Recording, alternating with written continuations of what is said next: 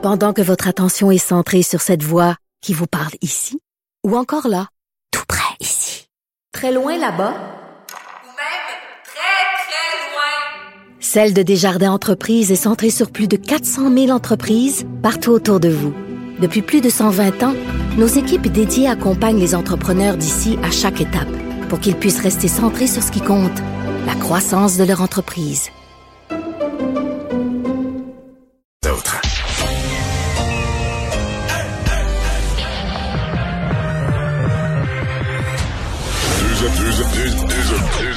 Deux animateurs cohérents, deux visions différentes. Une seule émission, pas comme les autres.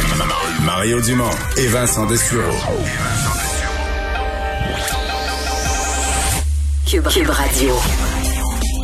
Bon après-midi, bienvenue. Alors que Mario poursuit ses vacances euh, dans la grisaille et le froid, va faire peut-être un petit peu plus beau par contre dans les euh, deux prochains jours. On lui souhaite, on nous le souhaite aussi. Euh, évidemment, beaucoup de choses dans l'émission, c'est très chargé, mais il y a un point de presse qui marque l'actualité, qui est d'ailleurs toujours en cours. vous l'avez entendu dans les dernières minutes avec Geneviève et Alexandre, mais Régis Labombe qui confirme ce qu'on attendait un peu depuis un certain temps, soit qu'il ne se présentera pas aux prochaines élections municipales donc en novembre prochain, c'est la fin. Pour euh, quand même d'une ère à Québec, là, ça fait 14, ça va faire 14 ans à ce moment-là que Régis Labaume euh, est, euh, arrivé comme maire de Québec. Faut dire en succession un peu dans la tourmente après le décès soudain de la mairesse André Boucher. Et ben, je vais vous faire entendre comment il a annoncé tout ça. C'était assez clair et net. Il est rendu là. On peut entendre M. Labaume. Alors j'annonce que je ne serai pas candidat aux prochaines élections municipales à Québec. Novembre prochain sonnera la fin de ma carrière politique. Mon temps est fait et j'aspire à une autre vie. Un vieux proverbe géorgien dit que le temps ne compte pas pour ceux qui l'ignorent. C'est ce que j'ai fait toute ma vie, ignorer le temps. Et je n'en ai aucun regret. Mais pour celui qui reste, je veux en reprendre le contrôle, le savourer, parce que là où j'en suis, on ne sait jamais combien il nous en reste du temps. Cette annonce me soulage et je sais qu'elle soulagera les miens et qui sait, peut-être mes opposants. Il a commencé donc euh, comme ça son point de presse, euh, Monsieur Labon, mais ça m'a permis, il faut dire, il n'est pas euh, bon, il, est pas, il est pas décédé. Alors on peut aussi le critiquer. On va commencer déjà à faire des bilans de ces 14 dernières années à Québec. J'essaie de le faire moi-même. J'ai été sur le, la, la, couverture municipale pendant un certain moment à la radio de Québec, donc je connais quand même bien Monsieur Labombe dans ses débuts. Après, Régis Labombe donnait plus d'entrevues. Alors on l'a très très peu revu par après. il était très très difficile à avoir. J'ai essayé pendant des années, mais ça devenait beaucoup plus difficile, ce qui n'était pas le cas euh, nécessairement au début. Et j'essaie de, de, de, voir un peu les meilleurs coups et les pires coups de Régis Labombe à travers les, euh, les années, parce que évidemment son passage à Québec aura été marquant, entre autres dans les euh, bons coups, l'amphithéâtre qui, ben, qui est vu peut-être pour un mauvais coup pour, certains dans, à l'extérieur de Québec, mais c'était une infrastructure qui était nécessaire selon moi à Québec et surtout un chantier qui aura respecté à peu près là, ses coûts. C'était 400 millions, ça a coûté 400 millions. On a un peu coupé là, sur euh, l'aménagement extérieur, là, mais euh, en gros, il n'y a pas eu d'explosion de coûts dans ce dans ce chantier-là qui a été bien euh, serré. L'élargissement de certains bon axes routiers à Québec, et là, je sais qu'il y en a, ils disent ben là, c'est le transport en commun qu'il faut. Oui, mais c'est jamais là à Québec. On a élargi des gros chantiers qui sont pénibles, mais qui, qui étaient nécessaires. surtout aussi, une voie plus forte pour Québec. Là, si vous vous souvenez le, jeu politique là, a donné beaucoup, beaucoup de poids à Québec dans les dernières années parce que la bombe emmenait tellement large qu'il faisait peur au gouvernement de la provinciaux, surtout au gouvernement de la provinciale, de sorte que les libéraux ont sorti là, le chéquier pour payer un paquet d'affaires à Québec, le gouvernement de la CAQ aussi, parce que tu voulais pas te mettre la bombe à dos, parce qu'il y a une grande gueule et, euh, ben, veut, veut pas, ça a un impact. Alors, euh, ça, ça a permis d'amener, d'ouvrir les coffres des gouvernements. Euh, aussi, j'ai trouvé dans les derniers mois, sa gestion de la pandémie a été excellente, avec euh, beaucoup de sensibilité, de cœur. Il y a eu les haltes, chaleur et tout ça. Je pense que ça a été un maire assez actif.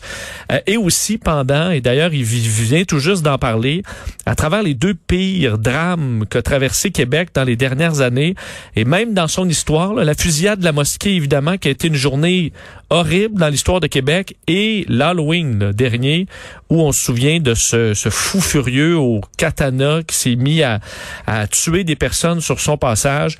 La bombe a réagi avec beaucoup, beaucoup d'empathie, de cœur. Je me souviens que ça a été, même s'il était très ébranlé. Euh, il a, euh, pense qu'il a fait du bien aux gens de Québec là-dessus. Et particulièrement, on se souvient la communauté musulmane à Québec qui avait été marquée par cette horreur-là. Je vous le fais entendre. D'ailleurs, il était encore émotif en parlant de ces peut-être les deux pires journées de son mandat de 14 ans. La mosquée, c'était terrible, terrible. C'était euh, surnaturel. 31 octobre, c'était c'était tellement violent. Oui, la mosquée, c'était violent, mais dans les deux cas, il y avait de la folie associée à ça. Mais en tout cas, ces deux bouts-là, là, tu... Euh, comment dire... Euh, portes plus à terre, là. Faut que tu t'accroches quelque part, puis tu réfléchisses, puis il faut que tu te mettes au neutre pour bien comprendre ce qui se passe. Puis c'est toujours la, même, la même inquiétude. Hein.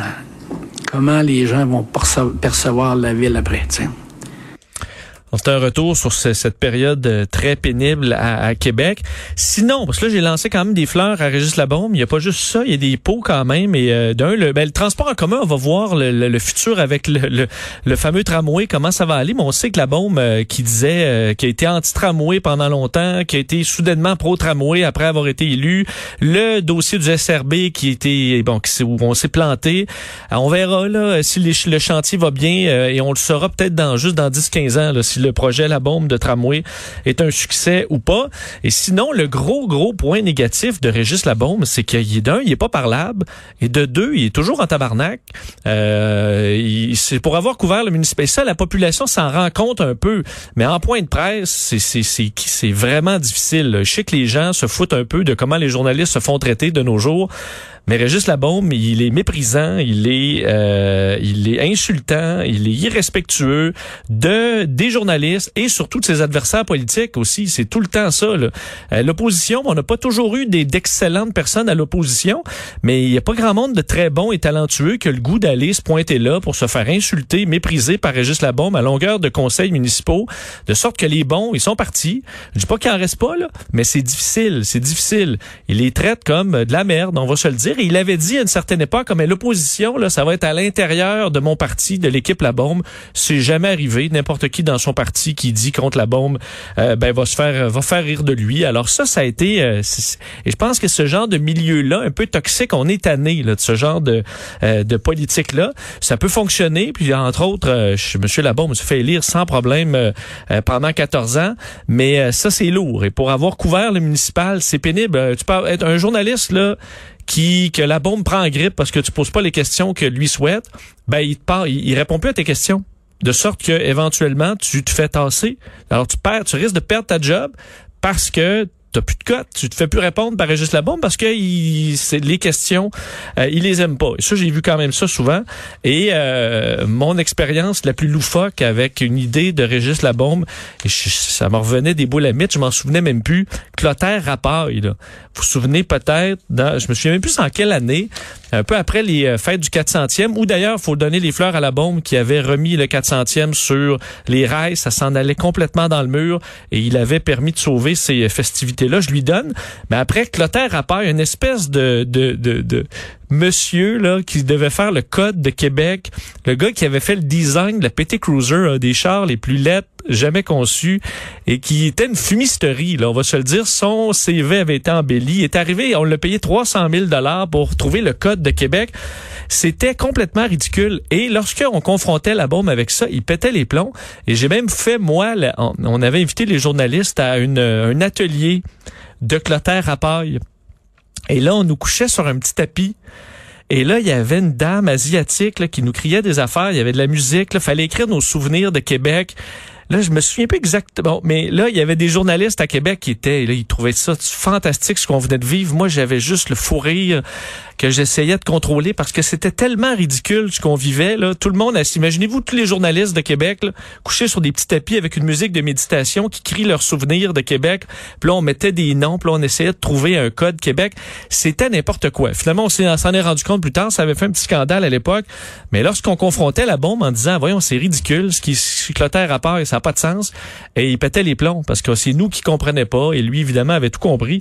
Donc, ça a été euh, difficile par moment, mais... Euh, euh, il a fait donc quand même euh, du bon, donner une voix à Québec. C'est une autorité aussi. Je pense que Québec a plus de voix qu'il en avait avant euh, grâce à Régis Labombe. Alors, disons, vous pourrez faire votre propre bilan. Il sera là jusqu'en novembre prochain. Il va surveiller, entre autres, le début du chantier du tramway. Alors, à suivre. Alexandre, bonjour. Bonjour Vincent. ça va bien? Oui, ça va super bien. Genre, tu m'as fait plein d'anecdotes, découvrir plein de trucs que je savais pas. ouais, ben il y a eu, c'est ça, il y a eu une époque, il y a eu des moments particuliers dans l'histoire de, de Québec. Moi qui avais André Boucher, je l'aimais beaucoup, que je, viens de Sainte-Foy, je la détestais quand il était, j'étais enfant, là, je la je sais pas, j'étais pas pas la famille l'aime pas, donc tu l'aimes pas. Ouais, peut-être. André Boucher, quand elle était mairesse de Sainte-Foy, mais quand elle a été mairesse de Québec, je l'adorais. Elle est décédée, évidemment. Soudainement, ça avait vraiment ébranlé la ville. Et c'est à ce moment-là que Régis Labaume était euh, arrivé, rafraîchissant à ce moment-là, un discours rafraîchissant. Alors, euh, ben ça, ça va se terminer dans quelques mois. Dans l'actualité, il y a beaucoup de choses. Est-ce qu'on commence par les cas? On commence toujours par les cas, hein, ça, ça rentre bien. Ça a monté un tout petit peu, 915 cas aujourd'hui, mais on reste en bas de la barre euh, psychologique, si on veut, des 1000, 6 personnes de moins qui sont hospitalisées, 3 personnes de moins aux soins intensifs. Donc, dans les chiffres importants, ça demeure quand même à la baisse. Donc, tout va bien de ce côté-là. Montréal, 255 cas. Chaudière-Appalaches, encore haut, en haut de 100, 120 cas, euh, toujours. Donc, on continue à surveiller ces zones-là. Mais pour le reste, il n'y a pas de pic impressionnant, vraiment. On est plutôt dans la moyenne des cas. Oui, je regardais par rapport à la semaine dernière, on est presque 200 cas de moins. Donc, euh, ça a recommencé un peu à baisser, si on va souhaiter que ça, ça reprenne cette tendance-là. Mais on est peut-être moins sur un plateau là, parce que c'est un plateau à la baisse, du moins c'est une, euh, pente euh, pente douce. Pente douce. C'est mieux que, que de monter, ça c'est clair. Euh, un mot sur l'Ontario parce que ça s'améliore un peu, un tout petit peu, parce que là ça fait deux jours de suite qu'ils ont des cas en bas de 3000 c'est encore beaucoup. Là. Il y a 2941 euh, nouveaux cas aujourd'hui en Ontario. Le nombre de décès qui a presque doublé par rapport à la veille. 44 décès de plus. Euh, donc, c'est vraiment... C'est des gros bilans. Mais pour le reste ça continue à descendre, ça fait du bien dans ces zones-là. Les médecins de l'Ontario au départ, on le disait, on s'attendait à la pire catastrophe. On parlait le, le, système de triage euh, aux soins intensifs pouvait être mis d'un jour à l'autre en place. Tout d'un coup, qu'on avait besoin de trier entre une personne puis une autre qui aurait un respirateur. Pour l'instant, il semblerait qu'on n'aura pas besoin de ça. Si la tendance se maintient, tout va bien. Il y aura pas de choix entre qui vit et qui mhm. meurt. Euh, il y a un plafonnement en ce moment du nombre de patients aux soins intensifs, surtout. Il y aura pas de ce protocole-là pour l'instant, mais évidemment, les modélisations, là, les projections qui demeurent quand même très inquiétantes, dit-on en Ontario, si la situation continue pas de baisser et de baisser rapidement. Donc, on, on reste sur le, sur le fil du rasoir, si on veut, mais c'est des bilans encourageants quand même aujourd'hui. Euh, nouvelle quand même majeure concernant les jeunes qui attendent aussi pour être vaccinés le plus rapidement possible. Il n'y avait pas de vaccin autorisé, euh, mais là, ça change. Oui, maintenant, le Pfizer, ça a été, le feu vert a été donné par Santé Canada, les jeunes de 12 à 15 ans qui vont pouvoir euh, recevoir donc le vaccin Pfizer. Ça suit les États-Unis parce que hier, eux l'ont approuvé de la même manière. Euh, depuis le 16 avril, le Pfizer qui avait offert son examen complet, son examen scientifique à Santé Canada sur le groupe de, de vaccination complète de 2260 adolescents de 12 à 15 ans sur lesquels il avait fait les tests. L'efficacité du vaccin est de 100% dans ce groupe d'âge-là, dans les tests qu'ils ont fait. Donc, il serait Ça marche. Chez les jeunes, oui. Parce que c'est quand même 20% on n'y pense pas, mais c'est 20% des cas de COVID qui sont signalés chez les jeunes de moins de 19 ans, même s'ils sont moins à risque de développer, évidemment, toutes les complications qu'on connaît de la COVID, moins de chances de mourir propage quand même la COVID. Oui, mais j'en voyais comme euh, sur les réseaux sociaux qui étaient surpris de donner des vaccins à des adolescents, mais on se fait vacciner, euh, c'était à l'adolescence. Moi, je me suis fait vacciner à peu près tous mes vaccins. J'ai peu de vaccins à l'âge adulte, alors c'est très euh, habituel de vacciner des, des, jeunes, même souvent dans le milieu scolaire. Avant, l'autorisation pour Pfizer, pour vous donner une idée, depuis le 9 décembre 2020, c'était les gens âgés de 16 ans ou plus qui pouvaient le recevoir. Donc maintenant, ça descend. au Québec, on évalue la possibilité de vacciner les 12 à 15 15 d'ici le 24 juin. Mais du côté du ministère de la Santé, on dit attendre des recommandations du comité sur l'immunisation.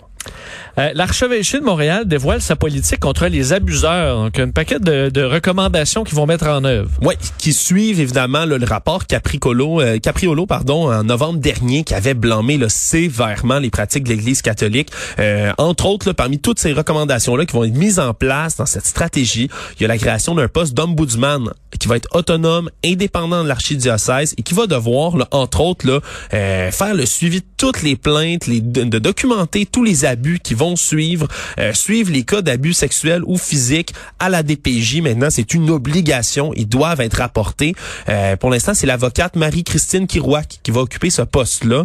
Euh, ils vont accompagner également les plaignants. On dit toute la démarche. Vraiment, ceux, les victimes des actes, les plaignants vont être accompagnés. Euh, il va même avoir des fonds qui vont être débloqués pour les accompagner dans d'éventuels traitements.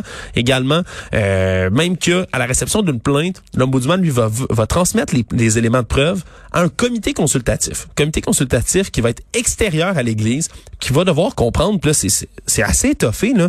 On parle minimum d'un psychologue ou un travailleur social, un avocat, un professionnel de la santé, un ancien policier ou un procureur de la couronne et un survivant d'abus déjà parmi ce comité-là. Donc, c'est vraiment là, très euh, très étayé là, comme mesure qu'on qu'on tente de prendre.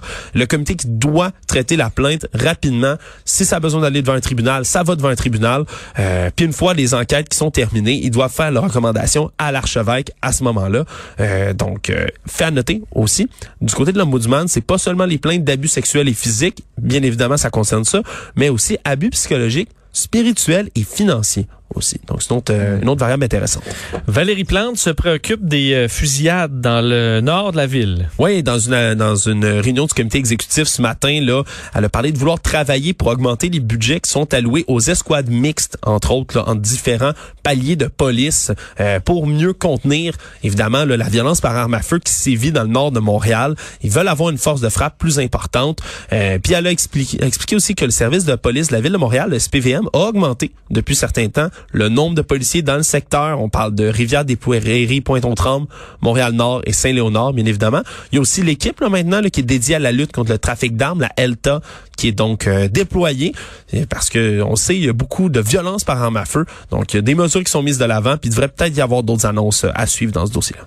Des gens qui s'inquiétaient de ne pas avoir de Saint-Jean euh, et à Montréal, ce sera une Saint-Jean inversée. Saint-Jean inversé. On dit un défilé inversé pour pas tout dire.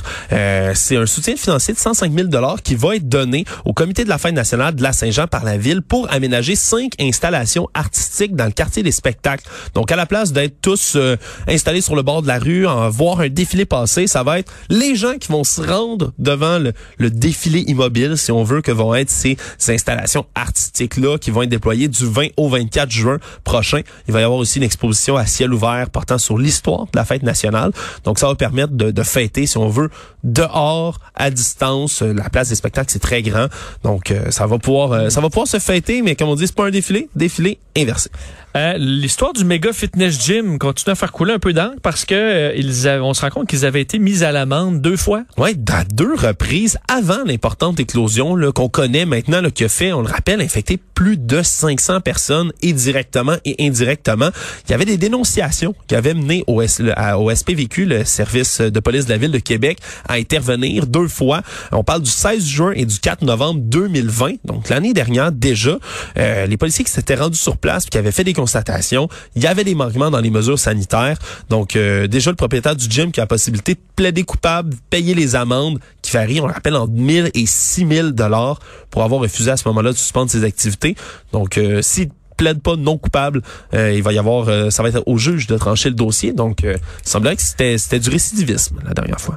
Il y a une, une paix relative sur les réseaux sociaux au niveau politique américaine parce que Donald Trump est banni de tous les réseaux sociaux et euh, pour Facebook, ça va durer finalement. Ouais, ça va durer, mais disons-le, ça va durer pour l'instant, c'est l'espèce de cour suprême, le conseil de, de surveillance de Facebook là, qui a tranché là-dessus. Ils ont établi que bel et bien là, le- l'ex-président Donald Trump avait créé un environnement où un risque sérieux de violence était possible. Et là, on cible directement ses commentaires publiés sur Facebook le 6 janvier, le jour évidemment de l'invasion au Capitole à Washington, que ses propos avaient encouragé la violence directement.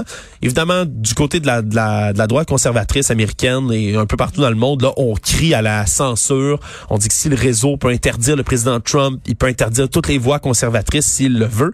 Euh, on rappellera, c'est un espèce de, de tribunal qui est fait de plusieurs membres, des journalistes, des avocats, des défenseurs des droits humains, d'anciens dirigeants politiques. Ils sont 20 membres de partout au travers de la planète. Je sais pas exactement Ouais. qui siège sur ce comité-là, mais euh, évidemment, Parce que ont- c'est une patate chaude là, de, tran- de, de trancher à qu'est-ce qui peut être dit et pas dit. Je comprends que tu veux pas que ce soit dans les mains de Facebook, mais dans le cas de Trump, c'était euh, ça s'était rendu trop loin. Là. Ouais. Il y avait pas le choix d'avoir une intervention. Exact. Il y a eu une intervention, puis il y en a sur presque toutes les plateformes, justement, des réseaux sociaux. Le monde se porte mieux là, depuis Donald est plus sur Twitter et Facebook. Mais ça dépend, Vincent. Toi et moi, on se délectait de Oui, c'est moins divertissant. bon le monde est moins, beaucoup moins bon tweet. divertissant, mais plus sécuritaire. Plus sécuritaire maintenant, Donald Trump qui, on le rappelle, est obligé d'utiliser ces fameux communiqués, hein, Ouais, statement ouais. en anglais, là, pas le même qu'il- impact. qu'il relâche. Non, c'est ça, il faxe ça, puis euh, sont toujours écrits de sa belle plume qu'il utilisait lorsqu'il tweetait. Et ils vont devoir rendre une décision plus appropriée, plus ferme d'ici début novembre, Facebook, à savoir si finalement ils vont interdire définitivement la plateforme à M. Trump, l'autoriser à revenir ou encore resuspendre pour une nouvelle période indéterminée son compte. Bon. Et on termine avec une console de jeu qui, euh, qui est à vendre, mais qui est spéciale. As-tu déjà été un fan de la Nintendo Wii, Vincent? Euh, écoute, euh, euh, dans, un an, là. Un an, nouveau, là. près comme tout le monde. hein. Ouais, tout le monde c'est a été ça. fan Ben, de la... le tennis, là, tu joues au Ouais, tennis. C'est le Ma fun. mère a le petit, euh, le petit step, là, pour Ah, faire euh, du le, le Wii, euh, le, pas Wii, Wii Fit, Balance. ça? Wii Fit?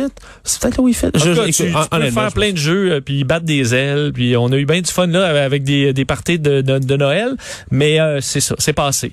Mais en ce moment, Vincent, sur eBay, il y a une console Wii qui est à vendre, attache ta tuque, à 300 000 dollars US en ce moment.